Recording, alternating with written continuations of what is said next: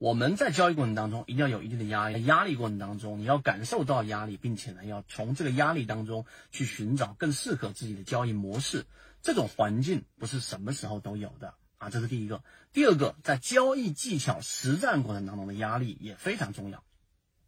利弗摩尔给我们讲过一个交易原理，就是任何的标的，它都往着阻力最小的方向去行驶，这是第一点啊。第二点当中的第一小点，第二个小点呢，就是你要知道，任何的标的，你要想买到一个上行啊，比较趋势走好，并且比较持久，并且利润空间比较大的标的，你所需要考虑的最重要因素是什么？就是两个，第一个就是它的阻力，第二个就是它的推力。所以在这一点你能明白之后，那主力我们要看筹码，我们要看上方的压力，我们要靠趋势压力，我们要看缠论当中的前面那一波的这个中枢的上轨等等，这都是压力的考量。第二个呢，就是我们所说的推力，推力呢，就它是不是有护城河有价值，它是不是筹码足够集中，它是不是有一些机构入驻，它是不是有一些有利的嘛？那缠论就是一套系统。它只要你会看基础的 K 线、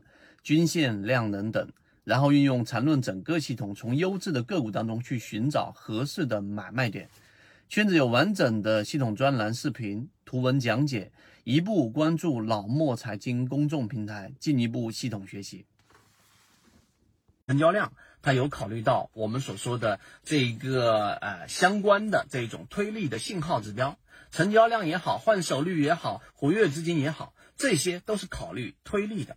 所以到了第三点，我们要告诉给大家的是，实际上在我们一直推崇的圈子当中所讲的交易模式可复制的超跌盈利模型，有一个一直在用的比喻，就是皮球下水。就当一个皮球压到水面以下的时候，这个时候在水下它会有很大的浮力在不断的去推着这个球。所以，当你把这个压球下去的力一旦撤掉之后，球就会快速的这一个由于浮力然后上行，并且呢，不仅仅是到水面，甚至会弹出水面。所以，这个过程当中是由什么造成的？还是刚才我们说那个词叫做压力。所以，当一个标的出现超跌的时候，出现恐慌所导致跌到非理性区域的时候，这个时候的这一种反弹修复跟上涨，实际上是无量的反弹。在我上述的内容之后，大家就应该能够知道，我们所讲的交易模型，它是成系统，并且是有框架，而且可复制的，而不是我们所说的那种稍纵即逝的追涨的这一种非常态模式。